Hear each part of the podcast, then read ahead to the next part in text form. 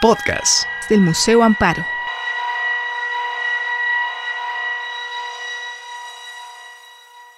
Creo que el ejercicio interesante aquí es lograr eh, profundizar en el cuadro, pero sobre todo entender, entender cómo este cuadro llegó a hacerse y cuál fue el efecto que tuvo hacia la obra posterior de Diego Rivera. Este es un cuadro muy importante. Ay, sí, gracias por la luz. Este es un cuadro muy importante en un proceso que vivió Diego Rivera, empezando precisamente en 1912, que es su acercamiento al cubismo. Este es un cuadro que no es propiamente cubista, se le denomina protocubista porque poco tiempo después de que hizo esta obra a finales de 1912 comenzó, digamos, a desarrollar un lenguaje cubista y duró cinco años esta etapa, ¿sí? de 1913 a 1917. Fue una etapa formativa para Diego Rivera. Él, una vez en México, negó que a él le, hubiera marcado el cubismo, pero ahora sabemos, todas estas este, personas que han estudiado a Diego Rivera en esta etapa, la etapa en Europa, la, etapa cubista, realmente la importancia que tuvo el cubismo para Diego Rivera. Fue aquí, eh, en estos primeros acercamientos al cubismo donde él reiteró, más que descubrió, reiteró el interés que él tenía por construir las imágenes pictóricas a partir de las estructuras. Esto fue un aprendizaje que él tuvo desde México, desde su educación académica. Como sabemos, Diego Rivera empezó muy joven a estudiar en la Academia de San Carlos y ahí le enseñaron los fundamentos sus maestros como José María Velasco, como Santiago Rebull, le enseñaron fundamentos que tienen que ver con el cómo se plasma en la obra la perspectiva, las estructuras, la geometría. Y cuando se fue a, Europa, Diego Rivera seguía con este interés, por un lado científico, en la manera en que se presenta el mundo ante nuestros ojos y cómo se puede interpretar artísticamente. Y por el otro lado, pues se encontró con una serie de pues, experimentos en Europa que le sirvieron a él para lograr afianzar su idea de estructura en la obra de arte. Esto es lo que vamos a ver aquí, como en, este primera, en esta obra, en esta obra de 1912 que está aquí en la colección del Museo Amparo, se prefiguran, digamos, algunos de los intereses que fue desarrollando hasta que llegó a México. Y esta obra, que es, bueno, es una obra eh, interesante, muy agradable, muy armoniosa, es ya podemos reconocer ahí estas facetas que se le da a, las, los edificios, estas formas eh, entre cúbicas y geométricas que podemos reconocer aquí en tanto en la ladera como en las casas. Y también llama mucho la atención el gran colorido de la obra. Vamos a empezar, digamos, vamos a poner esta obra en el centro y vamos a ir un poco para atrás y después para adelante. Entonces, yendo para atrás, para entender por qué a Rivera le interesa tanto la estructura, por qué a Rivera le interesa tanto la geometría de las cosas para darle peso en la pintura, vamos a recordar entonces los años que, que él estudió en la Academia de San Carlos. Ahí él siempre recordó con mucho cariño a su maestro, que era José María Velasco. De hecho, él hasta el final de, sus días, como saben, Diego Rivera le gustaba mucho dar entrevistas, le dictó sus memorias a por lo menos dos tres personas, diría yo, y siempre reconocía en todos lados cuando podía las enseñanzas que le había dado José María Velasco. Este libro de Eugenio Landesio, maestro de José María Velasco, fue uno de los que usó para su curso en la eh, curso de perspectiva que daba José María Velasco en la Academia Nacional de Bellas Artes o en la Academia de San Carlos. Y como pueden ver, aquí ya se aprecia estas formas geométricas y que tienen todo un estudio detrás. ¿sí? Aquí fue donde aprendió a representar la perspectiva lineal, que es renacentista, la perspectiva aérea, que también eh, tiene que está en el inicio del arte moderno en el Renacimiento. ¿sí? La perspectiva lineal, recuerden que es cuando se juntan todas estas líneas en un mismo punto. Y la aérea es cuando vemos hacia el fondo que se va cambiando hacia colores azules y más oscuros las cosas que están en el fondo. Entonces nos dan la sensación de que de la superficie de la pintura hacia, hacia atrás hay todo un espacio. Aquí también aprendió las sombras y otra cosa interesante que aprendió aquí y que vamos a ver en, en algunas de las pinturas que les traje aquí para ver, el reflejo de los, de los edificios o de la naturaleza en el agua. hay que destacar que Diego Rivera fue un alumno, él entró a la Academia de San Carlos cuando tenía 12 años. Fue un alumno muy brillante de la academia y creyó en toda esta educación tan rigurosa, tan profunda, digamos, de lo que de, la representación pictórica, ¿sí? Con sus maestros, ya les mencioné a José María Velasco, también Santiago Rebul, también Julio Ruelas, un pintor simbolista, y Germán Gedovios, otro pintor simbolista. Entonces, Rivera siempre traía colación cuando hablaba de su vida la enseñanza que tuvo en la Academia de San Carlos. entonces, es interesante cómo este cuadro que analizamos hoy nos da la oportunidad de ver cómo en esta obra más moderna, más vanguardista, más eh, interesada por lo que se está haciendo en Europa en ese momento, particularmente en París, también podemos encontrar ecos de lo que fue su educación académica. Y es algo que Rivera conservó toda su vida. ¿sí? Este rigor, digamos, por la construcción de, la, de la plástica dentro de la obra. Él se fue a Europa precisamente en 1907.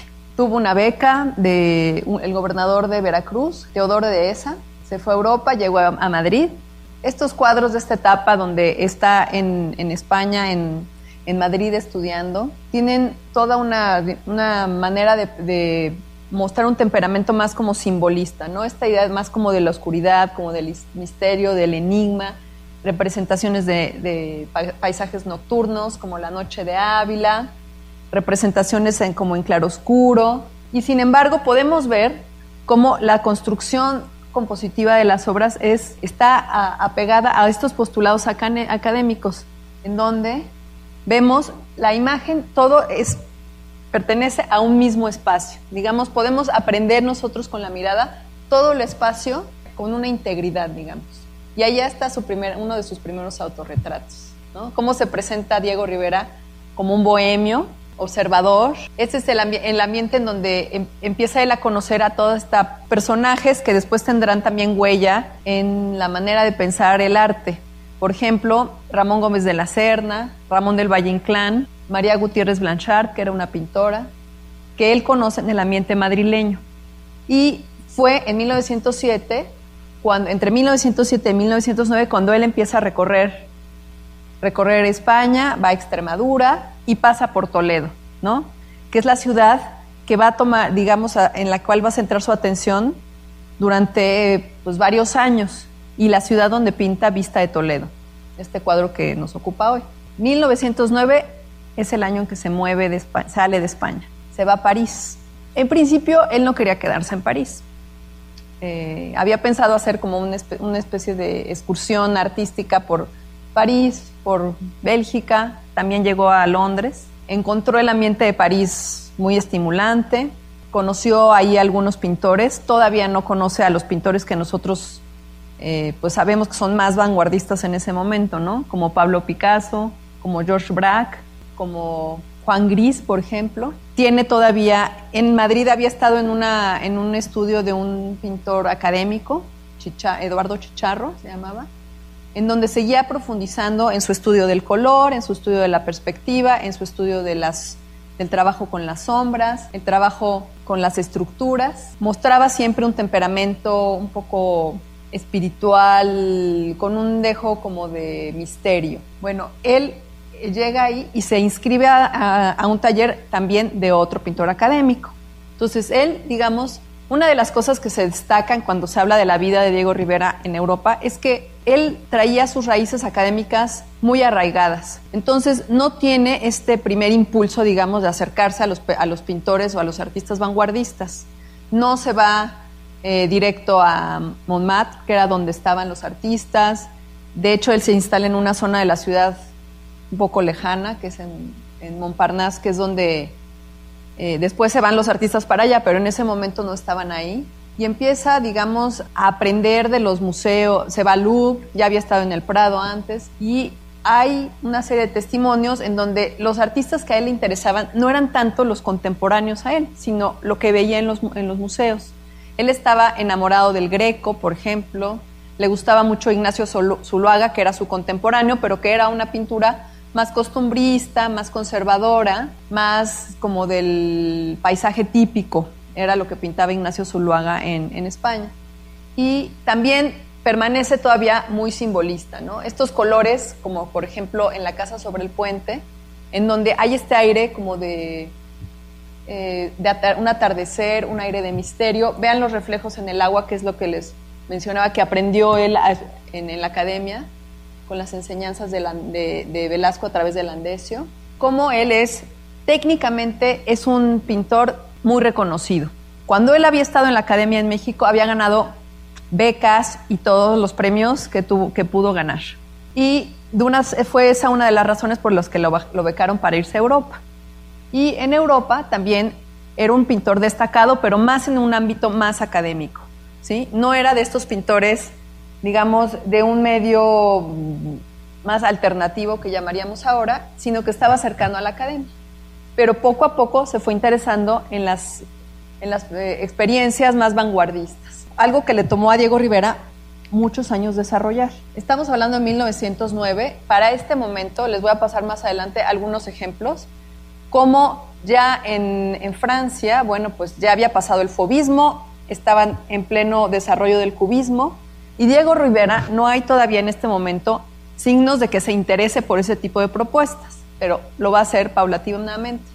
Este cuadro de Nuestra Señora de París de 1909 nos habla más de este interés de Diego Rivera por lo que es eh, el paisaje atmosférico, ¿no? Que es una manera de presentar la pintura que sobre todo lo vemos en los cuadros impresionistas, que recuerden que es un movimiento de finales del siglo XIX. Pero este es un claro ejemplo de lo que es una perspectiva aérea. Se fijan cómo al final está la iglesia, que está como en azules, y eso nos permite que nuestra mirada viaje hacia el fondo de la obra. Este es el primer plano y reconocemos que la catedral está hacia el fondo. Y también podemos percibir la atmósfera, ¿no? Y vean cómo se ve muy diferente la pincelada de ese cuadro a la pincelada de aquí. ¿Sí? La, podemos ver incluso en esta, que es una foto de una foto. Y toda esta idea de, que se, la atmósfera no nos da una imagen nítida de las, del, de la escena, de la escena. Nos da una imagen más bien borrosa porque hay atmósfera entre las cosas y, el que está viendo, ¿no? Entonces es una enseñanza del impresionismo. Y Rivera, que es un pintor muy inquieto, que es un pintor que experimenta, que es un pintor también muy trabajador, o sea, produjo muchísima obra en Europa, eh, también eh, se adentra en estas eh, investigaciones de cómo se puede pintar la atmósfera, ¿no? Que es una de las cosas eh, que, sobre todo propusieron los impresionistas. Pablo Picasso y George Braque fueron los primeros que empezaron con el lenguaje cubista y ellos eh, en 1907, por ejemplo, pintó Pablo Picasso Las señoritas de Aviñón. A partir de ahí se fue desarrollando en diferentes etapas que conocemos como cubismo. Como el cubismo tiene varias etapas y en un principio uno de los principales, eh, digamos, postulados del cubismo es entender el mundo desde como si eh, darle una unidad geométrica, ¿sí? Por supuesto que el ejemplo que estos pintores están siguiendo en esta etapa temprana de 1908, en esta etapa temprana de 1908 es otro pintor que ellos consideran el padre de, su movimiento cubista, que es Paul Cézanne. Paul Cézanne es un pintor que sobre todo los cuadros que influyeron en el cubismo los pintó a finales del siglo XIX, entre 1895 y 1905, porque él murió en 1906. Diego Rivera llegó a Francia cuando acababa de morir Paul Cézanne. Y había en el ambiente vanguardista cubista, era un ambiente muy fraccionado, no se imaginen que era así como el grupo de los vanguardistas, sino que había como varios grupos que no se necesariamente no se llevaban entre ellos. Para ellos, eh, sobre todo para Picasso y para Braque, Paul Cézanne es el fundador de los principios del cubismo. Porque, por ejemplo, se ve sobre todo en esta de aquí de, George Braque, Paul Cézanne declaró alguna vez que el mundo se podía ver en función de las formas geométricas, o se podía reconocer los volúmenes del mundo como formas geométricas, como cilindros, como esferas, como cubos, y que eso llevaba, digamos, a entenderlo desde, permitía encontrar la esencia de la estructura del mundo. ¿sí? Entonces, en un principio el cubismo se atuvo a este postulado de encontrar la geometría en el mundo porque era una forma de encontrar las formas esenciales de la realidad y poder dar una, una manera de eh, exponer una manera en que se relacionan las formas unas con otras. Pero si se fijan todavía en este principio de 1908, sobre todo en este cuadro de Braque, todavía no hay esta, este despojo del color que se dará después, ni esta perspectiva tan plana que se dará después. Aquí podemos intuir un poquito de espacio entre las formas. ¿sí? Esta es una, un trabajo de Picasso de 1908 que tiene más que ver con esta búsqueda también de Picasso de eh, también de geometría, pero también implicado con una perspectiva primitivista, ¿no? De estas máscaras africanas que él fue recuperando y que las usaba para eh, sus pinturas. Sobre todo, bueno, tenemos presente las señoritas de Aviñón, por eso no la traje para que pudiéramos ver otros ejemplos. Este es el desarrollo entre 1908 y 1910. ¿sí? Se vuelve un movimiento cada vez más intelectual, cada vez más, eh, digamos, más desprovisto de esta idea de sensualidad y más de esta idea de racionalidad, de lo que fue lo revolucionario del cubismo realmente, que es trastocar los planos para anular la idea de perspectiva lineal. ¿sí? Ya vimos, por ejemplo, les voy a enseñar uno de los cuadros que ya vimos de, Diego Rivera, cómo aquí nosotros reconocemos lo que está frente, lo de lo que está atrás, y, y podemos percibir el espacio dentro de una una obra que es bidimensional, pero podemos encontrar esa noción de espacio que nos lleva hacia el fondo. Ese fue un invento de la, del arte del Renacimiento, el poder ver un espacio dentro de una obra. Y una de las cosas que fueron revolucionarias del cubismo fueron precisamente acabar con esta, con esta profundidad que nos da la perspectiva ¿sí? y proponer su propia noción de espacialidad y su propia noción de tiempo y su propia noción de cómo se racionaliza lo que estamos viendo para poder interpretar. Ahora, estamos, vean los años, es interesante que comparemos estos años y estas obras y estos artistas con lo que está haciendo Diego Rivera. Diego Rivera lleva su propia ruta, ¿no? Es una ruta que va de lo propiamente académico, que es un entrenamiento profundo del, de, pues, digamos, del trabajo geométrico, del trabajo colorístico, que tiene una tradición eh, detrás bastante, de bastantes años que tiene que ver con las academias europeas también. Y para que Diego Rivera pueda, no lo suelta nunca, pero pueda, digamos, incorporar nuevos lenguajes, vamos a ver nosotros, el cuadro que estamos analizando hoy es de 1912 y es apenas las primeras eh, experimentos de Diego Rivero con la geometrización del mundo, ¿sí? Vean el tiempo que, Rivera eh, tomó en, poder, digamos, irse por ese camino. No hay ninguna evidencia de que antes de 1912 a Diego Rivera le, le interesara el cubismo, ¿sí? Sí es uno, un artista muy inquieto, siempre está, digamos, conociendo, probando, viendo nuevas, nuevos lenguajes, pero todavía el cubismo no lo atrae. De hecho, según este, diversos investigadores que han ido a Europa a buscar documentación y a encontrar, digamos, a reconstruir toda esta vida de Diego Rivera en París, todavía para 1911 él no está muy interesado ni en Picasso, Picasso y Braque para también otra, otra cosa que hay que saber es que no, Picasso nunca expuso en los salones de artistas el salón de independientes que se llevaba a cabo en, en primavera y el salón de otoño, que era donde se reunían todos estos artistas en París. Picasso nunca expuso ahí. Y Braque no expuso en todos los salones. Eran unos artistas más bien medio cerrados en, en sus propios trabajos y parece que Diego Rivera fue a, encontrarse con ellos, sobre todo, bueno, el famoso encuentro de Rivera con Picasso hasta 1914. ¿Sí? Entonces, en estos primeros años en los que llega, llega Diego Rivera a París, eh, en 1909, todavía no es un encuentro inmediato con, ni con las nuevas tendencias artísticas, ni con los nuevos críticos, ni con todo este ambiente vanguardista que nosotros ahora sabemos que existía. Fue algo paulatino.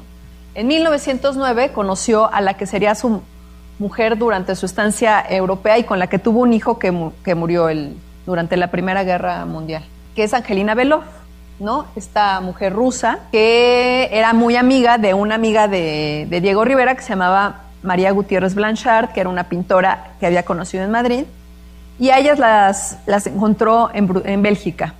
Ahí en Bélgica se conocieron eh, Angelina Belov y Diego Rivera, regresaron juntos a París eh, empezaron a vivir juntos hasta 1911. Pero Angelina Belov fue una de las musas de la etapa europea de Diego Rivera. ¿sí? Este es un cuadro de 1909.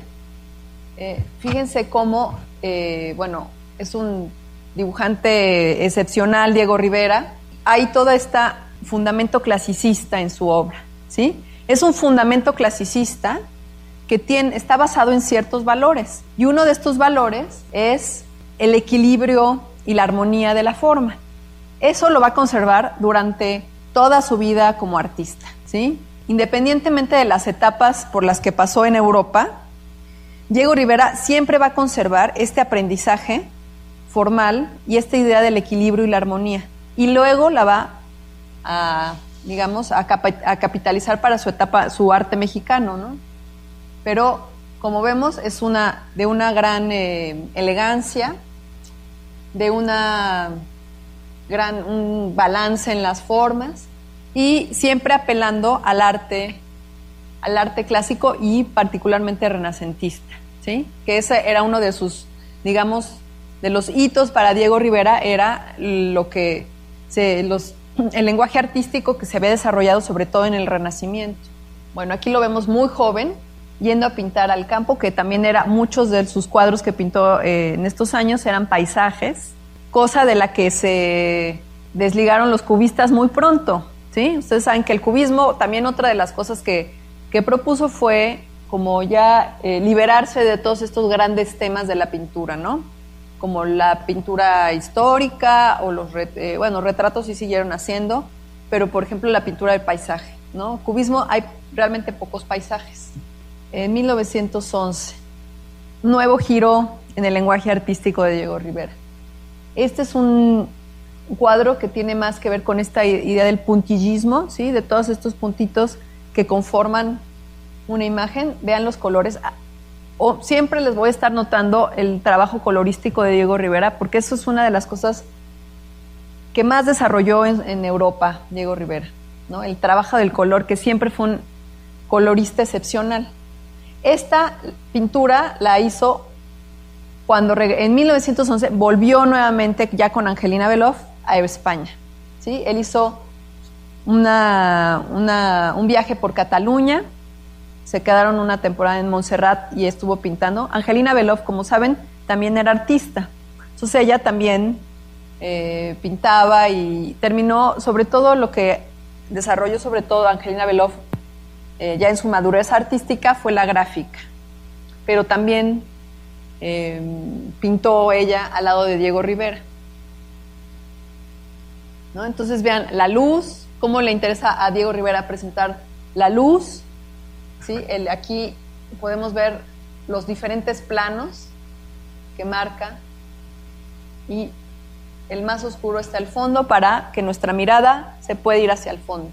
¿sí? Y el más claro se proyecta hacia el frente, ¿no? que es el primer plano. Entonces, eh, es interesante ver cómo es el proceso de Diego Rivera, ¿no? Como vemos diferentes estilos en su obra, hay unos ciertos fundamentos que siempre va a mantener. Y también es interesante ver la variedad de lenguajes que él, este, que él practica en estos años. Ahora, aquí vemos a Diego Rivera, ella es eh, Angelina Veloz, esta es la mamá de Diego Rivera que lo fue a visitar, allá a París, están en París, y este personaje que está aquí es un pintor mexicano que se llama Ángel Zárraga. Vean qué interesante que vemos aquí eh, como eh, en el departamento de, Diego Rivera una reproducción de una obra del Greco.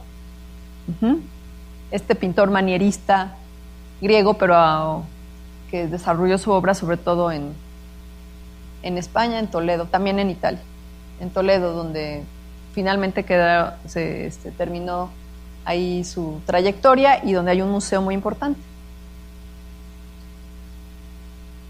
Mm, Ángel Zárraga, les traje esta fotografía porque Ángel Zárraga fue un, un amigo muy importante para Diego Rivera en esta, en esta etapa de su vida. Ángel Zárraga fue el que le presentó, o bueno, con el que más discusiones tuvo acerca de la importancia para el arte moderno del greco. Ángel Zárraga fue un artista eh, que tuvo su éxito en Europa, que vivió muchos años en, eh, eh, Francia y que regresó ya en la, pues, tardíamente a México. un, artista muy espiritual, sobre todo le gustaba pintar, llegó a pintar varios murales en iglesias, un artista también con un aprendizaje académico de juventud en México muy importante y que también llegó a ser cubista, para después volver a la figuración. ¿sí? Es interesante cómo en, este, en esta etapa donde el cubismo llevó a algunos de los pintores hacia regresar a la figuración, entre ellos Pablo Picasso, aunque después hizo otras cosas, y por otro lado, este mismo cubismo llevó a otros pintores hacia la abstracción, por ejemplo, Piet Mondrian, ¿no? Ahorita les voy a pasar algunos ¿Qué le pasó a Diego Rivera? Bueno, pues lo que Diego Rivera aprendió del cubismo fue la exploración de la estructura, de los volúmenes, de las masas, para poder incorporarlos después, eh, que es algo que incorpora después a su temática mexicana. Aquí les traje una obra de Ángel Zárraga. Aquí lo que hay que ver y notar, sobre todo, es, este es un cuadro que está en la colección Bleisten, en la Ciudad de México, es el alargamiento de las figuras. El propio Zárraga siempre habló de cómo el greco influyó en él para hacer estas, estas figuras tan, digamos, largas, tan estilizadas, y que se quedó como una marca para su obra para siempre, ¿eh? porque siempre pintó así, Ángel Zárraga, diferentes lenguajes artísticos, pero con figuras muy alargadas. Y eso fue una de las cosas que aprendió del greco. Ahora, el Greco fue una influencia importante, no nada más para Zárraga y para Diego Rivera, también para Picasso. Hay, un, hay testimonios de, de que Picasso tenía en su estudio en París varias reproducciones también de obras del Greco. El Greco fue, además de Paul Cézanne, uno de los personajes artísticos que también se le reconoce que tuvo una contribución a la, digamos, a la renovación del lenguaje a través del cubismo cuando veamos obras del Greco vamos a ver cómo hay una cierta coincidencia en las, en las figuras. Esta es una obra de 1910. En 1910 Diego Rivera regresó a México. Eh, regresó a México porque tenía que participar en una exposición conmemorativa de los 100 años de la independencia de México. ¿Sí? ¿Se acuerdan de las fiestas del centenario organizadas por el gobierno de Porfirio Díaz? Bueno, él era uno de los eh, pintores estelares, se esperó con muchísima expectativa el regreso a México de Diego Rivera, iba a presentar una serie de obras en la Academia de San Carlos y la inauguración de su exposición fue precisamente el 20 de noviembre de 1910, ¿sí? el día eh, que empezó la Revolución Mexicana. Ahora, Diego Rivera ni tuvo, aunque en sus, en sus memorias y en sus entrevistas siempre habló de su eh, encuentro con los revolucionarios y que conoció a Emiliano Zapata y en fin, toda esta imaginación tan desbordada de Diego Rivera y su deseo de ligarse, digamos, al movimiento revolucionario, eh, la verdad es que estas cosas no, no sucedieron y él estuvo eh, desde más o menos septiembre de 1910 hasta enero de 1911 en México. Sobre todo ocupado, bueno, pues en, ver a las autoridades que le habían dado la beca, en estar en la, en la Academia de San Carlos, donde fue inaugurada su obra con mucho éxito, muy buenas reseñas, pero todavía no había esta, ni siquiera rastros de que Diego Rivera se pudiera ir, digamos, por el camino de la vanguardia parisina, que era sobre todo el cubismo. Todavía finales de 1910 y principios de 1911, Diego Rivera se veía desde la perspectiva mexicana y de los críticos mexicanos como un pintor que se había desarrollado en la academia y que seguía por ese camino.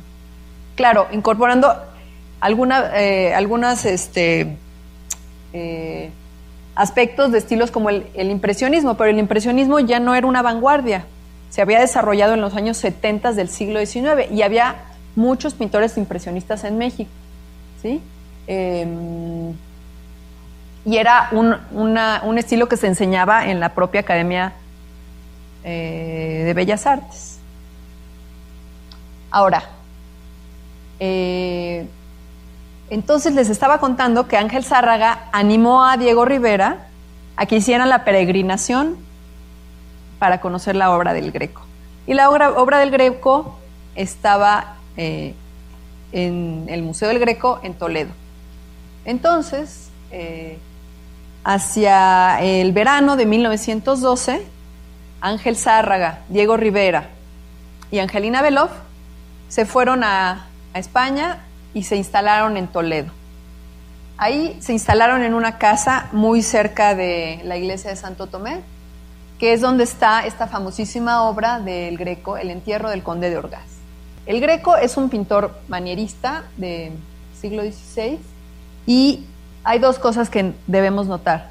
Una es la estilización de las figuras que le da eh, como un sentido, le dieron en ese momento de estos, eh, tanto los artistas como los literatos contemporáneos a Diego Rivera, un sentido muy espiritual, y bueno, lo tenía dado que hacía obras sobre todo de este tipo de contenidos, y otro es el uso del color. Ángel Zárraga y Diego Rivera estudiaron intensamente la obra del Greco. Este es un cuadro que tiene en el fondo la ciudad de Toledo, que también se va a convertir en un tema importante para los pintores que visitaron, pintores que iban a Toledo porque querían conocer al Greco por un lado y por el otro lado pintar la ciudad, que es una ciudad muy particular, ahora vamos a ver algunas de sus características. Sobre todo les interesaba también estudiar los volúmenes en el Greco, ¿no? Estas ideas como de, este, como de esculturas alargadas pero pintadas y el colorido, ¿no? Estas, la intensidad de su colorido, vean acá, de su claroscuro, y de algún modo también una paleta muy expresiva, muy expresiva, como si se pudieran ver, digamos, el gesto del pintor eh, y el temperamento del pintor sobre la, la tela. Una de las cosas que mencionaba Pablo Picasso que le interesaban del Greco fue estos claroscuros que tenía en el cuerpo de sus personajes, ¿sí? que Picasso lo entendió como una especie de, de, facetas en los, en los cuerpos que se podían, que servían no solamente para moldear el volumen a través de la pintura, sino también para reconocer los diferentes, las diferentes partes del cuerpo y que ellos asociaron con esta, digamos, geometría temprana, ¿no? Esta geometría que después eh, sobre todo reconocerían en la obra de Cézanne y que fue el principio para el trabajo del cubismo eh, temprano de 1907 y hasta más o menos 1902. Esta es una obra de Ángel Zárraga. Les traje una muy mala reproducción en blanco y negro porque no, no, no, es, es, de una colección privada y entonces publicó en un libro así, entonces una disculpa por eso, pero fue la única manera como la encontré. Entonces, vean cómo hay una muy clara alusión a la pintura del greco. Les voy a volver a pasar el greco para que vean la... Miren, vean el rostro de este personaje, de este caballero. Y ahora, vean. ¿Sí? Es un homenaje al greco. Y vean también otra cosa que quiero destacar ya aprendí a usar esto, es, vean estos manchones de acá. Y ahora, vean estos manchones de acá. ¿Sí? Se fijan cómo lo que hace la pintura moderna no es necesariamente la copia del maestro, sino el aprendizaje y la transformación de una manera que les funcione respecto a sus fines. Que en este momento, bueno, a, a Zárraga, fue un pintor católico, un pintor muy interesado en la religión y en el misticismo, toda su vida lo, tuvo esa característica y eso fue lo que él encontró en el greco que quiso, digamos, aprender y, representar en su obra. Otro, eh, bueno, entonces están en 1900, en el verano de 1912, están viviendo en Toledo estos pintores. Y otro de los artistas que debemos traer para nuestra plática es Ignacio Zuluaga. ¿sí? Ignacio Zuluaga es un pintor más contemporáneo, incluso en generación de Diego Rivera. Murió en 1945 más o menos. Sí, creo que en 45 o 46. Y es un pintor que también tuvo toda una, una, eh, experiencia en, Francia eh, con los pintores de vanguardia de su época. Por ejemplo, conoció a Gauguin y tuvo éxito en, en, el, en las exposiciones francesas y después regresó a España.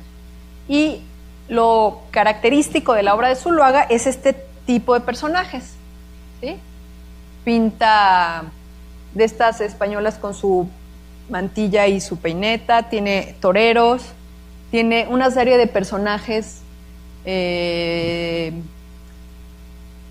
y de escenas costumbristas, sobre todo.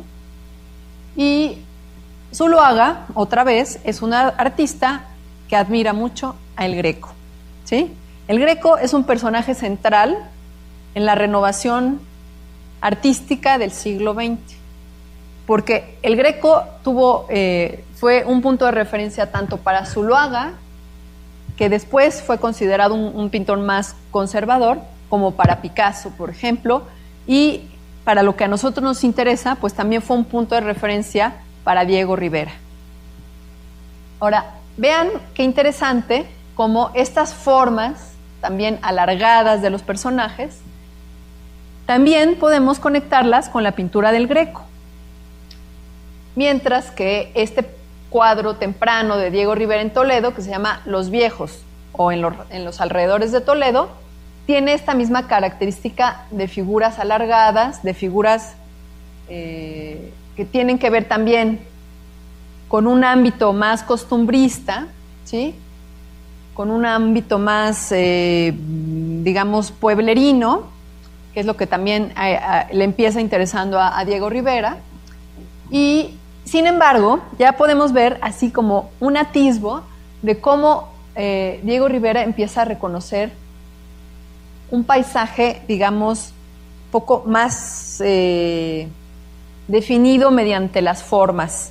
¿sí? Vean, este que está aquí lo vamos a ver más adelante en un cuadro que le dedica a las mujeres de Toledo. Pero aquí lo interesante es notar el colorido, nuevamente el, el colorido, en donde lo que a él le, interesa es llenar de luz la obra. Vean estos primeros planos de las figuras alargadas, ¿sí? Eh, se han asociado sobre todo con la pintura de Ignacio Zuluaga, pero también con la pintura del Greco. ¿sí? Veamos de nuevo el cuadro de este primer plano del Lauconte que pintó el Greco en 1614 y cómo estas figuras muy de grandes dimensiones que quedan en un primer plano eh, nos permiten establecer el punto de partida de la mirada que va hacia el fondo y en donde hay una colina aquí y se ven una serie de formas trazadas por la urbanización en esa zona. ¿no? Y mientras tanto, encontramos en Diego Rivera esta misma estrategia. ¿sí? De figuras como muy grandes hacia, hacia el frente, muy pequeñas hacia atrás para poder establecer la distancia entre lo que está al frente y lo que está atrás y después un horizonte pues alto realmente para poder encontrar esa, esa dirección de la perspectiva, ¿no? Hacia arriba, hacia el fondo y hacia arriba, ¿sí? Esta es una característica que también vamos a encontrar en el cuadro que, que nos ocupa, que es la vista de Toledo. La producción de Diego Rivera en Toledo se multiplicó. Hay dibujos, hay eh, obras de pequeño y de gran formato. Y eh, es muy bonita esta obra porque a través de cada una de ellas vamos viendo cómo va eh, incorporando de una obra a otra nuevos elementos de geometría. Y la última de sus obras toledanas que es una virgen con un niño, se ha denominado como la primera obra cubista de Diego Rivera. Entonces vamos como de un protocubismo o de, un, de una pintura más asociada con este costumbrismo de, de Zuluaga hacia, caminando hacia una visión cubista que también podemos ver en la obra toledana. Entonces, esta es la, famosa fuente de Toledo, ¿no? En las mujeres en la fuente de Toledo, que trae a un primer plano a las mujeres que en la, en la pintura pasada estaban en un círculo, digamos, en un plano intermedio. Entonces, aquí ya podemos ver, usa este recurso de las, de las parcelas para mostrar las primeras, digamos, parches más geometrizando el paisaje. Y estos parches son de un colorido muy interesante, porque no es propiamente naturalista, pero sí es un colorido que media, digamos, entre el naturalismo y un colorido más, eh, digamos, eh, eh, intenso con contrastes entre colores, pues, complementarios como son, que es como un violeta, digamos, de un azul y un amarillo, ¿sí? Este choque cromático o esta confrontación cromática nos da un sentido como de mucha energía del color. Y ahora vemos, podemos ya ver ciertas formas geométricas en el cuerpo de las mujeres. Se fijan aquí cómo hay como facetas, se pueden reconocer unas ciertas facetas, que como que no nos ayuda mucho la luz, pero vean esta manga, por ejemplo. Se fijan que aquí hay un poquito de claro y un poquito de oscuro, y eso genera como una un movimiento un poquito angular aquí en la, en la manga. O vean la forma en que representa estas casitas. ¿Sí? Se fijan cómo esto está como en un plano horizontal y aquí se sube el paisaje así. ¿Para qué? Para subir el horizonte hasta acá. ¿Sí? No está en el, horizonte aquí, está hasta acá arriba. Y esta, este, estos, eh, pues todo este trayecto que seguimos hasta acá, se van creando formas no propiamente geométricas, pero sí sugerentes de, de una estructura que está por debajo, que está por debajo de las formas. ¿Sí? Vean cómo se ve aquí una, acá, acá se ve otra colina, acá se ve otra, ¿sí? Y va, crea aquí un ángulo, ¿sí? Aquí muy interesante cómo se ven, ¿no? esta acá, esta tiene otra perspectiva. La perspectiva ya se está modificando un poquito, ¿sí? Todavía podemos con nuestra, con un golpe de vista, captar todo el espacio, ¿sí? No es como en otros cuadros más, este, más adelante de Diego Rivera, en donde los puntos de vista nos hacen como mover un poco la cabeza. Aquí, con una sola mirada, podemos captar todo el espacio. Y sigue eh, recurriendo a esta a la idea de la temática, ¿no? De la temática eh, de las mujeres en la fuente de Toledo. O este caballito rojo, también es muy interesante. Ahora, recuerden que también otra de las cosas eh, importantes de, la vanguardia parisina ya para 1912 es que uno de los movimientos anteriores a esta etapa, que es así muy temprano, en 1904, 1906, es uno que se denomina el fobismo, que tiene que ver con la expresión a través del color, ¿sí? Eh, Diego Rivera siempre fue un colorista importante, pero quizá es esta eh, nuevas, digamos, imágenes sobre todo del color en pintores como Robert Delaunay, que es un pintor que fue su amigo y que él conoció en Francia, que lo lleven a hacer este tipo de combinación. Y se ve como otro rasgo típico de Diego Rivera, la armonía en el movimiento eh, de las mujeres. Otra característica interesante de Diego Rivera es que él siempre procuró darle movimiento a sus personajes dentro de sus cuadros. Entonces aquí se ve así como el movimiento de las mujeres en la sugerida pues en la, cabeza y en estas curvas que se ven aquí. ¿Sí? Se fijan cómo crea como una, especie de ondula, ondulación que contrasta con estas formas más angulosas. Y lo que está haciendo Diego Rivera es el estudio de, eh, de cómo dialogan las curvas con los ángulos. ¿no? Y finalmente entender cómo esta, esta geometría puede volverse una composición. Vamos a ver otra vez este cuadro de 1912. Vean cómo aquí, este cuadro es del mismo, este, eh, del mismo año de las mujeres en la fuente de Toledo. Y aquí ya vemos un poquito más de geometrización, bueno, más evidente. ¿Sí? Este es el río Tajo. Nosotros, digamos que Diego Rivera se paró en una colina que ahora se llama el Mirador del Valle, que está en el sudeste de la ciudad. Este es un edificio que se llama el Alcázar. Bueno, era el, eh, este, la escuela de algo militar, una escuela militar aquí, el Alcázar, y esta es la catedral. ¿Sí? Para acá sigue la ciudad. Aquí, por acá está la iglesia de, Santo Tomé, donde está la obra del entierro del conde de Orgaz, y por acá vivía Diego Rivera. Pero este es un mirador muy famoso turísticamente para ver la ciudad de Toledo. ¿sí? Aquí hay un puente que también se pinta mucho y lo vamos a ver representado en las siguientes imágenes, que es el puente de, San Martín. ¿sí?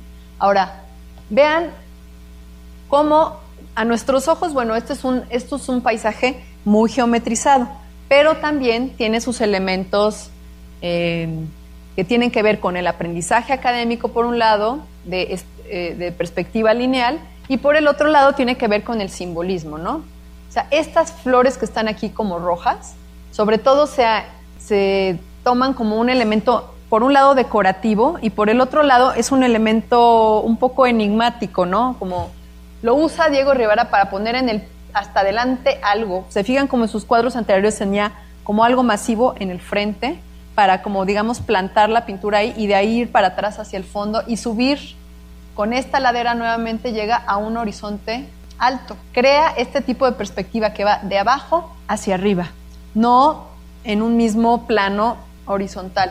Vemos aquí uno de los últimos reflejos que pintará Diego Rivera, digamos ya este evolucionando hacia una pintura más moderna, pero esto es algo que aprendió en la academia y que aprendió con José María Velasco. Cómo pintar un reflejo en el agua con este tipo de escorzo que nos da una perspectiva hacia el fondo.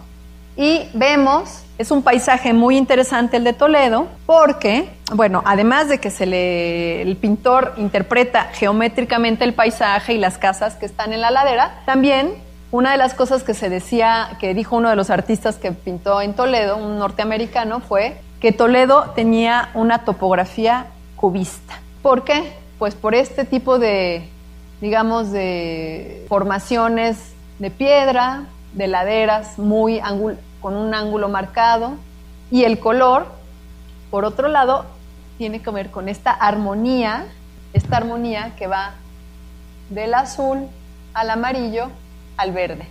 ¿sí? Sigue esta analogía cromática en donde estos colores primarios, por ejemplo, el azul y el amarillo, nos, nos crea un color secundario que es el verde. ¿no? Entonces, eso nos da una sensación como de mucha armonía. ¿no? El, hecho de que junte un azul con un amarillo y después meta algunas tonalidades de verde, nos genera una sensación de mucha armonía eh, visual y después va moviéndose en los colores hacia unos naranjas, azules, amarillos, verdes y naranjas más rojizos. Entonces, estas son algunas de las características que producen este equilibrio y este balance entre colores y formas. Y otra cosa que debemos notar, porque después va a ser algo que va a ir eliminando Diego Rivera en su, conforme avanza dentro del cubismo, es que nosotros sí tenemos, bueno, una visión completa del espacio, pero además vemos aquí, si se fijan, diagonales, que organiza los elementos dentro de la obra. Sobre todo la diagonal más marcada es esta que está, sobre todo, bueno, marcada por esta misma línea, ¿no? Es otro de los homenajes al Greco que pinta eh, Diego Rivera. Ha habido, por supuesto, toda una conexión entre los paisajes que se pintan de Toledo con gran eh, primer, digamos, eh, expresión pictórica de Toledo, que es la del Greco, en 1608. Aquí es, es un punto de vista como más lejano de, del de Diego Rivera. Vemos cómo se aleja el Greco mucho más para pintar. Esta es una alegoría del Tajo, del río Tajo. Aquí es un hombre donde hay como agua aquí y como fruta por la fertilidad del agua. ¿sí? Es, esta es la alegoría del río Tajo. Por acá Ah, déjenme encontrar el alcázar. Está aquí. Este es el alcázar. Aquí, está pasando el río Tajo, ¿lo ven? Y esta es una alegoría de la fertilidad del valle, más bien.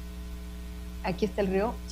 No lo vemos. Este es el punto donde se situó Diego Rivera, pero más abajo para pintar. Esta es una colina y si van hacia abajo del otro lado, ahí es donde se puso Diego Rivera para pintar su vista de Toledo. Aquí está el puente de San Martín, aquí está la catedral y por acá está la iglesia de Santo Tomé. Tiene una, tiene una torre cuadrada y por aquí vivía Diego Rivera, por aquí vivía en Toledo. Ahora, como nosotros eh, en, esta, en esta pintura de Toledo, él digamos que se aleja y ve el paisaje más como manchitas, como cuadritos, como no hay un detalle, no hay una nitidez. Esa es una de las cosas también que sirvieron como un ejemplo para estos pintores en donde no quieren, no les interesa la representación de la casita o del puente o del río, sino encontrar la lo esencial de su forma. ¿sí? Esa es, la necesidad que en ese momento se está, digamos, manifestando en la pintura, en la pintura, encontrar la esencia de las formas. ¿sí? No les interesa ya, por supuesto, la reproducción de las formas es mimética, para eso está la fotografía, por supuesto. Bueno, estamos hablando de principios del siglo XX, cuando todavía la fotografía no tenía esta categoría de interpretación interpretativa o artística. Y los pintores les interesa más racionalizar lo que ven para poder eh, y hacer una serie de búsquedas que en este momento tienen que ver sobre todo con la esencia estructural de la realidad.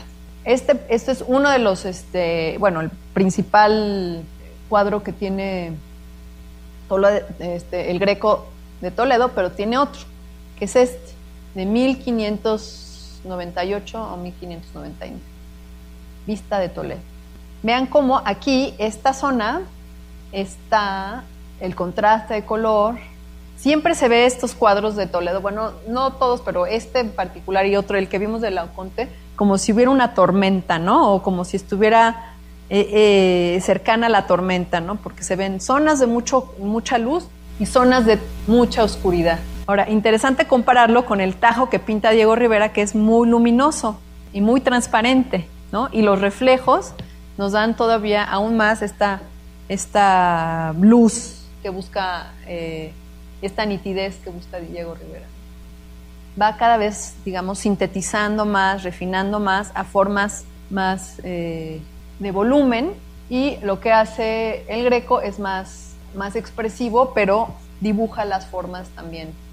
No de una forma geométrica necesariamente, pero sí, digamos que entre cerramos un poco los ojos se puede ver como una, como una, una eh, retícula un poco azarosa, como es precisamente la urbanización que se da en este tipo de topografía, ¿no? Porque tiene es este, una, unos cerros y unas hondonadas, unas cañadas también. Ahora, también otra de las cosas que se, que se han mencionado, sobre todo, hay un investigador que se llama Ramón Favela, que es el especialista en la etapa cubista de Diego Rivera. Él argumenta que Toledo le interesa mucho a Diego Rivera porque le recuerda a Guanajuato. O sea, que hay una cierta conexión con Guanajuato, con el Guanajuato de Diego Rivera, ¿no? Ahora les voy a pasar una foto de Guanajuato para que ustedes mismos juzguen. Pero vean cómo, efectivamente, desde un punto de vista muy similar al que, al que tenía Diego Rivera, Diego Rivera estaba como por acá cuando pintó la vista de Toledo, sí podemos reconocer, vean esta parte, los volúmenes de las casitas, las formas de los techos y cómo, bueno, es una representación obviamente filtrada por la mirada del artista y con esta preocupación de mostrar la geometría, pero también el paisaje mismo nos permite, nos da, nos da una cierta facilidad en poner, poder hacer esta operación de transformarlo en geometría, porque efectivamente Toledo, visto desde el, eh, de este lado del río Tajo, pues sí tiene esta, pues esta geometría urbana. Vean cómo hay una correspondencia, ¿sí? Hay una correspondencia en donde, por supuesto, no se trata de una copia, pero sí hay una sensación de, de ese es Toledo, ¿no? De, por la geometría. Y este es Guanajuato.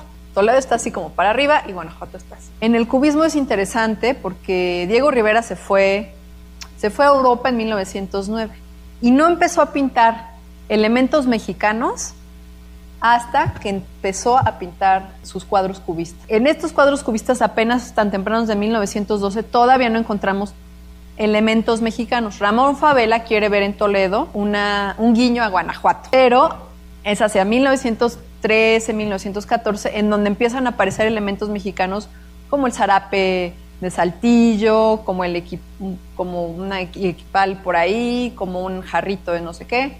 O sea, empieza el reencuentro de Diego Rivera con México, o estos elementos mexicanos que después, bueno, serán este, el sello de la pintura de Diego Rivera, aparecen con la pintura cubista. Bueno, entonces vean cómo los colores, las formas, nos dan nuevamente este tapiz entre, bueno, medio caótico, pero también medio, medio con formas geométricas y con colores, que era lo que a Diego Rivera le gustaba destacar en su obra, ¿no? Aquí está otro de las obras que pintó en Toledo, Paisaje cerca de Toledo.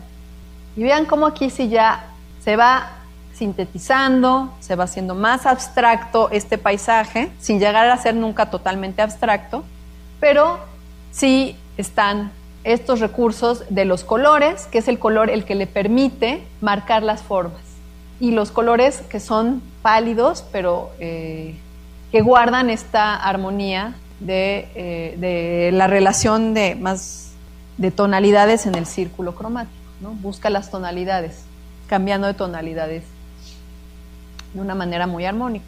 Esta también es de 1912. Ahora, vean este arbolito que está por acá ya lo está descomponiendo nuevamente en estos gajos, en estas formas un poco curvas por acá. Es interesante como en 1911 estaba pintando este cuadro de Cataluña, de paisaje de Cataluña con el puntillismo y un año después exactamente ya está en la sintonía de la geometría. Ahora, ¿cómo se explica eso? Bueno, se explica por supuesto por, por el círculo artístico en el que, al que perteneció Diego Rivera.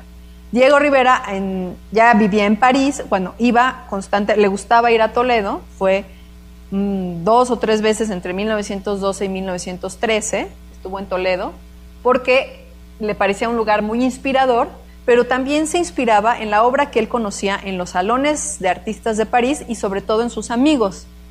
Él vivía en un edificio en donde vivía, por ejemplo, un pintor holandés que vamos a ver, a ver si ya no, no lo tengo, pero se los voy a mostrar pronto, en donde vamos a encontrar cómo Rivera sí tenía comunicación con los artistas con los que trabajaba, que no eran necesariamente los más conocidos, los más famosos, pero con los cuales sí eh, logró entrar en comunicación para desarrollar lo que desarrolló en estos años cubistas. Bueno, vean, otro, este es interesante porque es más una, pues como una acuarela, me parece que es en este sentido podemos decir que el color le, dio la posibilidad de crear su concepto expresivo en este momento, cosa que para los, cubistas, esa es una característica muy particular de Diego Rivera, porque los cubistas, recuerden las obras que vimos de Picasso y de Braque de 1910, ya no tienen color, ¿sí?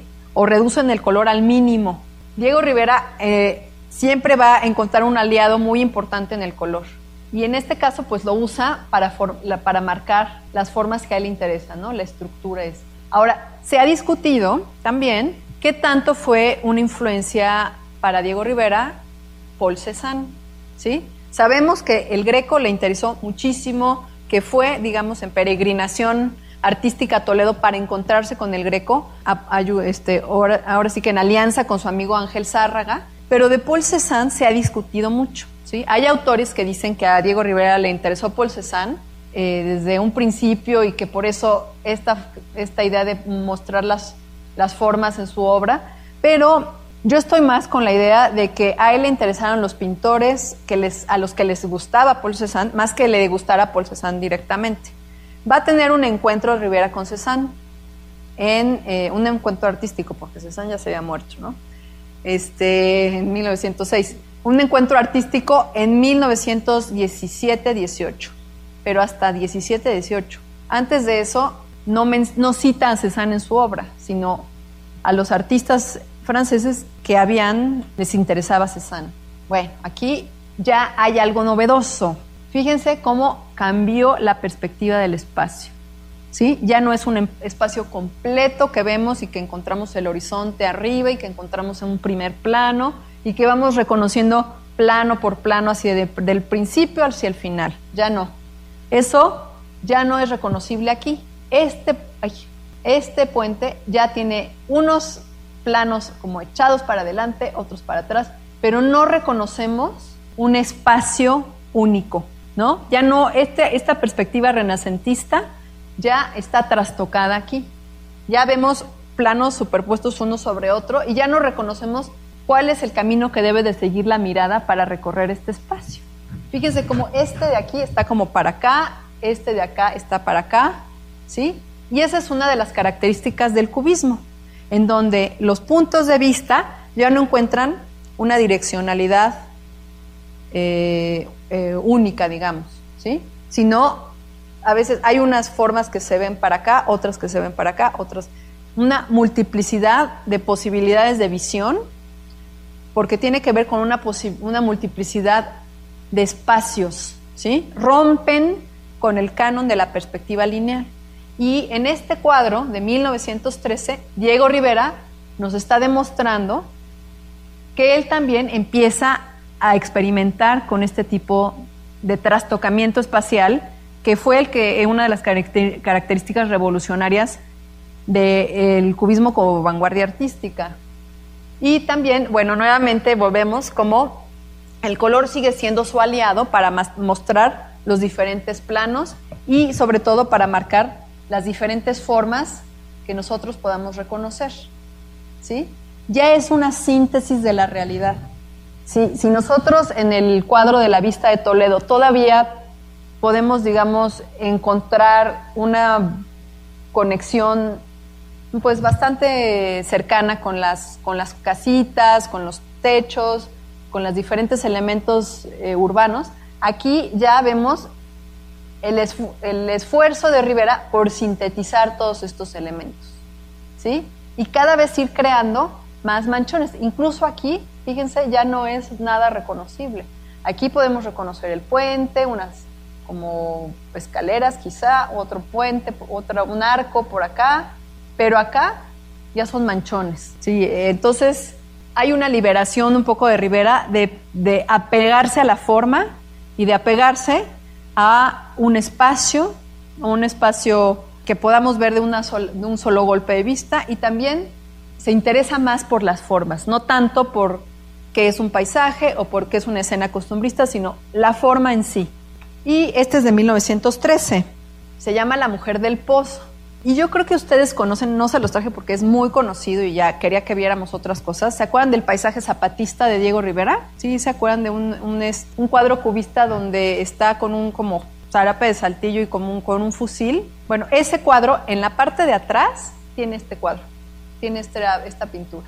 Esta pintura de la mujer del pozo ya eh, es, digamos, eh, pues una evolución mucho más eh, clara y evidente hacia la, la, síntesis de la forma y el trastocamiento de lo, de lo espacial e incluso de lo temporal que significa el cubismo. Y otra vez interesante, podemos nosotros percibir en, este, en esta imagen el movimiento. Eso es algo importante porque no todos los pintores cubistas pintaban el movimiento a través de, sus, de sus cuadros. Y sin embargo, Diego Rivera sí. Y luego estos elementos que le dan como mucha, mucho colorido, ¿no?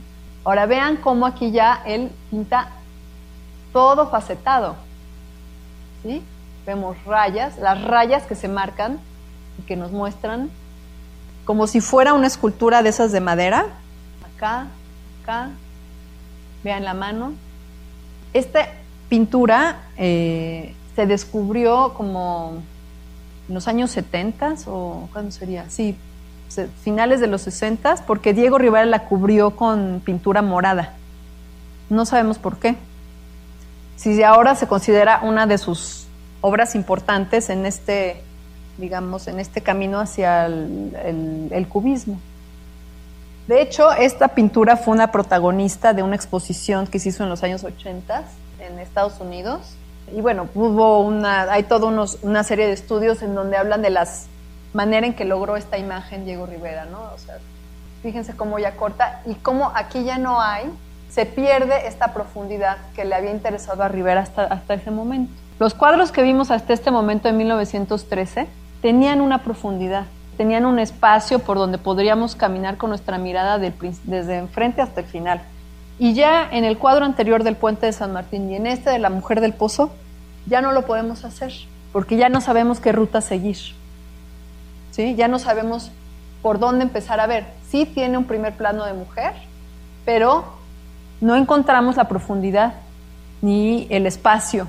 Y sin embargo, sí reconocemos la forma, los volúmenes, toda, hay volúmenes ¿sí? que ocupan un espacio, evidentemente, y estos cortes, estos movimientos que hace con las formas, nos producen la sensación de movimiento.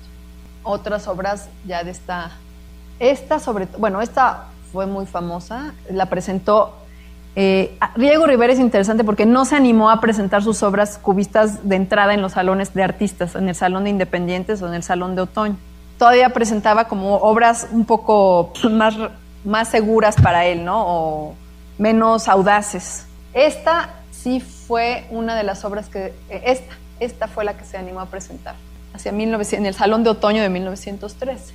Y fue, fue, tuvo buenas críticas. Ahora, vean aquí cómo está nuevamente la perspectiva. No va de aquí hacia el fondo en un horizonte, sino va hacia arriba. O sea, en la realidad estas jarritas se caerían o se resbalarían de la mesa, ¿no? Porque está levantada la mesa, está levantada la mesa. Y vean cómo, si podemos reconocer el peso de la masa corporal de la mujer. ¿Qué nos da el peso? Bueno, pues estos volúmenes que hace con una especie de cilindro, con estas formas que están debajo de la, eh, en el, dentro del cuerpo de la mujer, ¿sí? y que nosotros podemos reconocer y por eso le damos esta, este volumen que detiene, eh, que digamos que no hace que no se resbale todo hacia abajo, ¿no? como que se asienta bien. Esta es La Niña del Abanico, eh, una obra que tiene mucho que, tiene que ver sobre todo con las investigaciones de los cubistas que, pintan el movimiento. ¿sí? Les hago mucho hincapié en el movimiento porque el, el cubismo que nosotros conocemos, con el que estamos más familiarizados, que es este cubismo de Picasso y de Braque, no pinta movimiento. Y hay otros artistas, eh, hubo todo un abanico de artistas cubistas en donde a unos sí les interesó el movimiento. Y entonces con esos artistas que sí les interesó el movimiento es con los que se trata de establecer un vínculo con lo que hacía Diego Rivera. Por eso les traje a Robert Delaunay. Delaunay es, este también eh, es un cuadro pues cubista, en donde sugiere el movimiento en diferentes momentos y en donde tuvo mucho éxito este cuadro porque lo que hace es una de las cosas también propias del cubismo que es la superposición de planos. Este es de 1912, pero nosotros ya vimos el cuadro de 1913 de La Mujer del Pozo. Ahí. Vean cómo aquí hay una como conexión entre los planos, no se diferencia el contorno muy claro de cada uno de estos elementos, sino como que se mezclan. ¿Sí? ¿Se fijan como que hay una mezcla de planos? Bueno, pues eso es una de las cosas que eh, hacía Robert Delaunay y que le interesó mucho a Rivera. ¿no? Aquí está la Torre Eiffel, mezcla los planos, eso se llama passage, eh, es como una así como interconexión de planos en donde no se establece lo que está enfrente de lo que está atrás. Vean, esto que está como enfrente también se mezcla con lo que está atrás. Y es una vez más romper con el canon de la espacialidad, que había dominado a la pintura occidental pues desde el siglo XV, bueno, más, XVI. O sea, esta idea de espacialidad en donde se nota el espacio. Hay un punto de vista que ordena, que ordena lo que está dentro de la composición. Aquí ya no hay un punto de vista que ordena lo que está dentro de la composición. Hay figura, todavía hay figuración, ¿sí?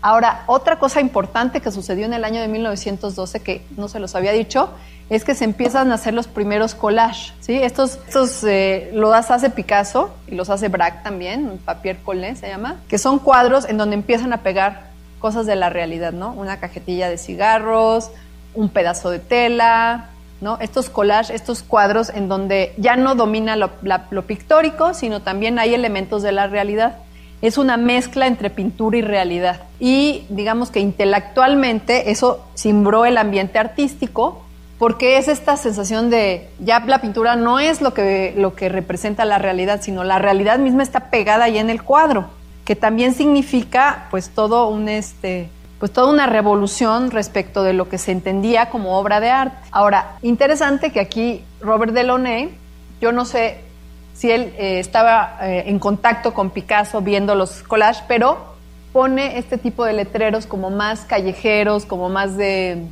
eh, pues que no son arte, por supuesto, y que nos da la sensación como que lo va y lo pega, aunque sigue siendo pintura, ¿no? Sigue siendo pintura. Y esto es lo que presentó Diego Rivera en 1913. Fíjense cómo hay una, este cuadro está en el Museo Nacional de Arte en la Ciudad de México, hay una cierta pues conexión con lo que pinta Eloné, bueno, porque es la, rueda esta que estaba junto a la Torre Eiffel, pero aquí Diego Rivera, todavía un, poco no aventurantos en tanto en el nuevo lenguaje, sí nos muestra un punto de vista, Un punto que ordena, que ordena las, eh, las diagonales aquí. Fíjense cómo se forma y que nos lleva la mirada de enfrente para atrás. Bueno, recuerden el, cuadro, recuerdan el cuadro de los viejos, en donde estas figuras largas, estilizadas, estaban en el primer plano y hacia atrás se generaba la perspectiva. Un poco este ejemplo que él vio en el Lauconte del Greco. Estas obras que les traje del Greco, del Lauconte y el Caballero, eran las que están, son las que actualmente todavía están colgadas en el Museo del Greco. Entonces, esas obras las vieron Zárraga y Diego Rivera. Y aquí vean cómo sí hay una sugerencia de facetar la cara, ¿no? de mostrar como estos este, planos en el rostro, pero, pero no, no tiene la audacia de la mujer del pozo, por ejemplo. ¿No? O, eh, digo, tuvo buenas críticas este cuadro, que es el retrato de Adolfo Besmogar, pero no se tomó como un cuadro vanguardista en su momento, para nada. ¿Por qué? Por la total figuración, pero sobre todo porque concentra en un punto el referente espacial. Y este es de 1913. ¿sí?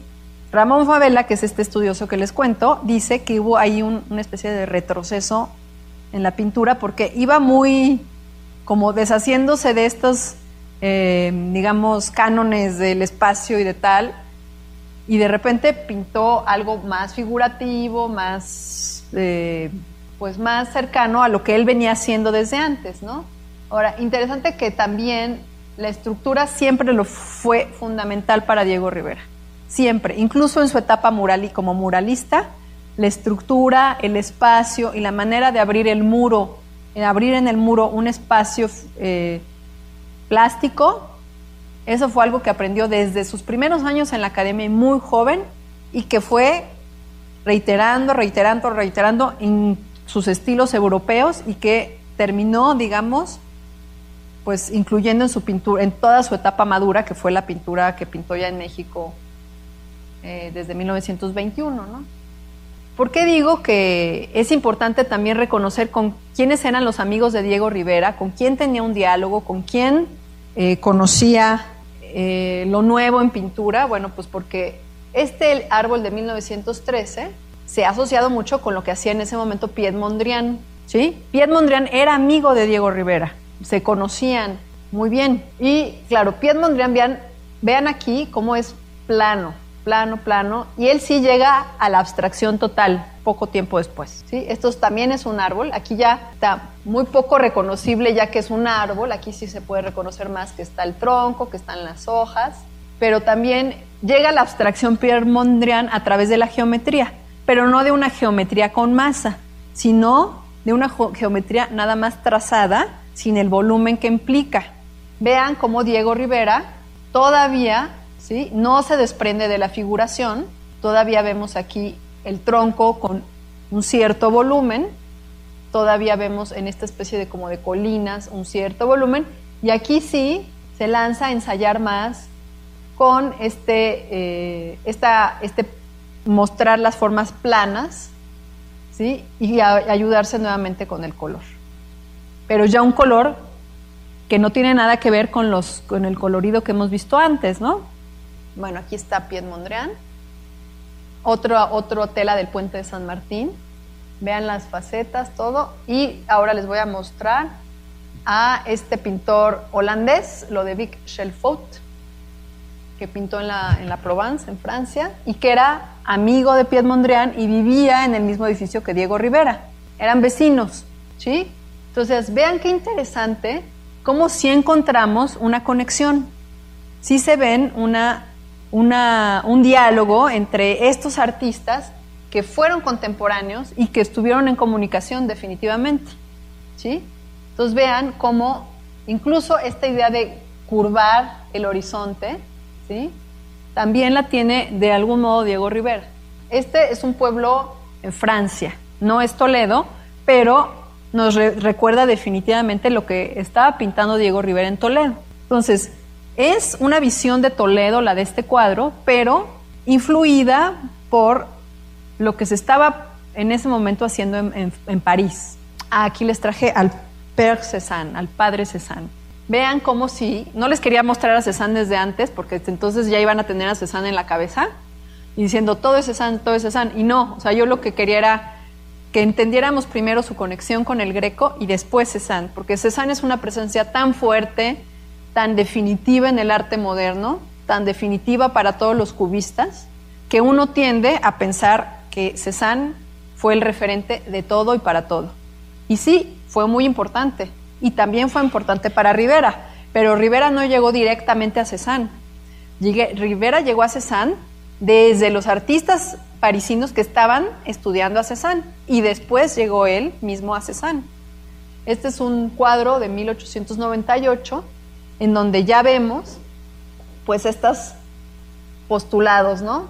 En donde la estructura, la forma, obviamente Cézanne siendo un artista de finales del 19, pues no se plantea el problema del espacio todavía, el de las diferentes perspectivas, el de intelectualizar tanto este tipo de temas, pero sí definitivamente la estructura y la masa para él es el sentido que debe tener la obra en ese momento. Y es algo que reconocen los artistas parisinos de principios de siglo. Aquí les traje otras dos. Estas son manzanas, pero son esferas. ¿Se fijan? Como la sombra y el peso de la manzana, nos casi podemos agarrarlas. Bueno, esto fue revolucionario, reconocido por todos los artistas que siguieron después de Cézanne.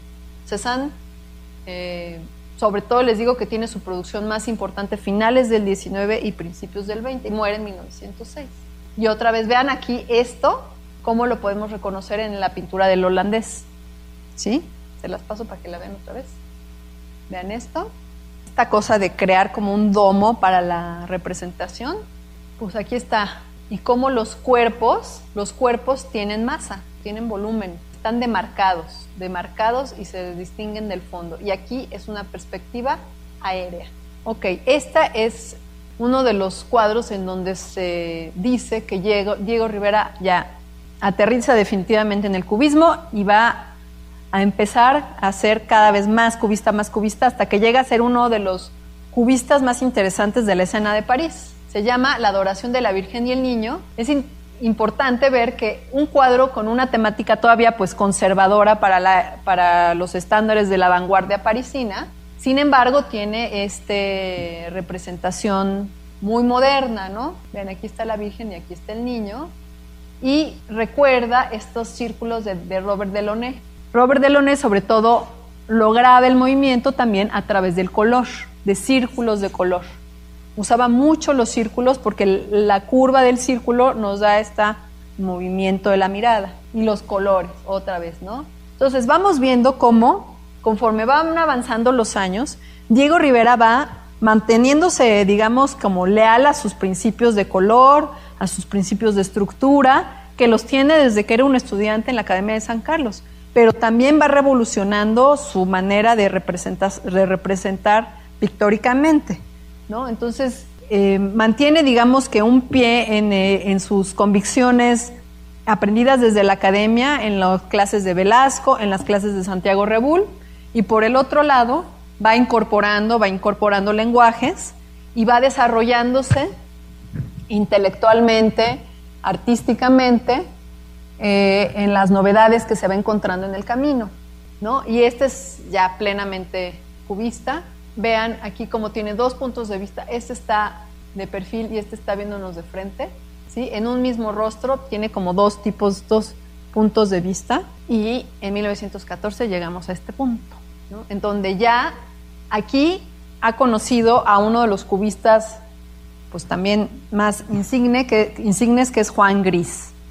Y es el 1914 el año en que eh, entra en contacto con Pablo Picasso. La historia de Diego Rivera y Pablo Picasso es muy divertida porque mientras que Picasso dice que nunca lo conoció, Diego Rivera decía que eran grandes cuates y que se ponían a discutir y tal, ¿no? Ahora parece, eh, viendo testimonios, digamos, este, secundarios de amigos que los conocían y amigos del amigo, que sí lo conoció, o sea, sí lo conoció y sí tuvieron un contacto no estrechísimo y de super amigos, pero sí era una, una personalidad en la escena vanguardista Diego Rivera. Lo que pasa es que este, Diego Rivera en 1917 se peleó con uno de los principales críticos del cubismo que apoyaban a Picasso, que era Revertí. Entonces, bueno, le hicieron la ley del hielo a Diego Rivera y no lo volvieron a mencionar. Pero Diego Rivera ya entró de plenamente al cubismo ya finales de 13, en el año de 1914, ya hace este tipo de cosas, ¿no? Vean cómo este aprendizaje que se dio pues lentamente, porque desde 1900 finales de 1911, ya entró en contacto con los primeros cubistas que presentaron en los salones de París. Todo 1912 todavía no hace nada cubista y es hasta eh, pues la segunda mitad de 1912 cuando empieza a pintar desde la vista de Toledo, los paisajes de Toledo, etc. Y 1913 se va sintetizando, sintetizando la forma hasta llegar a esto ya en 1914. ¿sí? Vean cómo esto ya se parece más a lo que vimos en un principio, de, que era de 1910, de Picasso y de Braque. Y sin embargo conserva el color Rivera, ¿no? que eso es muy bonito, creo, destacar como característico de Rivera como cubista. El color siempre fue algo que no dejó, como lo hicieron otros cubistas. O esto, lo que les decía los de los elementos mexicanos, ¿no? el retrato de Martín Luis Guzmán, el de Ramón Gómez de la Cerda. Aquí ¿no? Pues algunos como ciertos este, elementos mexicanos, vean cómo ya aquí el cubismo se ha vuelto completamente intelectual y racional. O sea, ya trascendió esa época en donde todo nada más era buscar la geometría y las formas esenciales y ahora entran en realmente en este pues en discusiones ultra intelectuales que tienen que ver con otra dimensión y el espacio y cosas de un círculo muy cerrado en donde Rivera sí participa. Y sin embargo, Rivera nunca, nunca eh, soltó la figuración. Por más que sea cubista, reconocemos, ¿no? O hay este tipo de personajes, ¿no? Este y este. O esta de la maternidad, ya de 1916. Es Angelina Beloff con su hijito que falleció, en los colores, ¿no? Este aprendizaje, ¿se acuerdan de la, en la vista de Toledo cómo vemos estos colores que van marcando los diferentes planos? ¿sí? Y este, eh, pues, profundo conocimiento de cómo combinar estos colores, ¿no? Para mostrar una sugerencia de espacio. Miren, ¿de quién es? ¿Qué pasa en 1918? Descubre a Cézanne. No quiere decir que no conociera a Cézanne, por supuesto que lo conocía. Cézanne era el padre, ¿no? Cézanne. En 1917 Rivera se desencanta del cubismo, entre que tiene pleitos con, esto, con este grupo de Revertí y con Picasso, lo atacan de una manera terrible, le hacen así este bullying, así sufre mucho Rivera ese, momento de su vida porque lo abandona gente que él creía que pues que podía era su amigo. Eh, en eso Rivera sí es muy muy cómo se dice muy intenso, ¿no? En ese tipo de desencantos yo creo que llega también a un punto en el, en el, en el cubismo en donde ya no siente que, que, sea él, ¿sí? Fue varios años cubista, casi, pues, casi cinco años cubista, decide dejarlo y no lo vuelve a recuperar. No lo vuelve a recuperar en un sentido literal de ser cubista, pero se queda con el aprendizaje del volumen, del espacio y de otras cosas que vamos a encontrar en sus obras subsecuentes y sobre todo en su obra mexicana. Este es Diego Rivera y por supuesto que está aquí sí imitando a Paul Cézanne, ¿sí? Es un ejercicio, no quiere decir que lo plagia ni nada, sino es un ejercicio, está trabajando, ¿qué está trabajando aquí? Volumen, vean otra vez la mesa levantada, este tipo de perspectiva y, es, y composición, que la composición es la forma en que se relacionan las partes y el todo, ¿no? O sea, cómo se integra algo de una manera eh, sólida y armónica. Otras obras de Diego Rivera, Suburbio de París y El Matemático. Que esto, miren, esto, este tipo de formas son las que pone aquí, en los hombros y en la estructura interna de este personaje que es el matemático. Y ahora vean este, el paisaje como nuevamente nos recuerda mucho lo que hacía Paul Cézanne.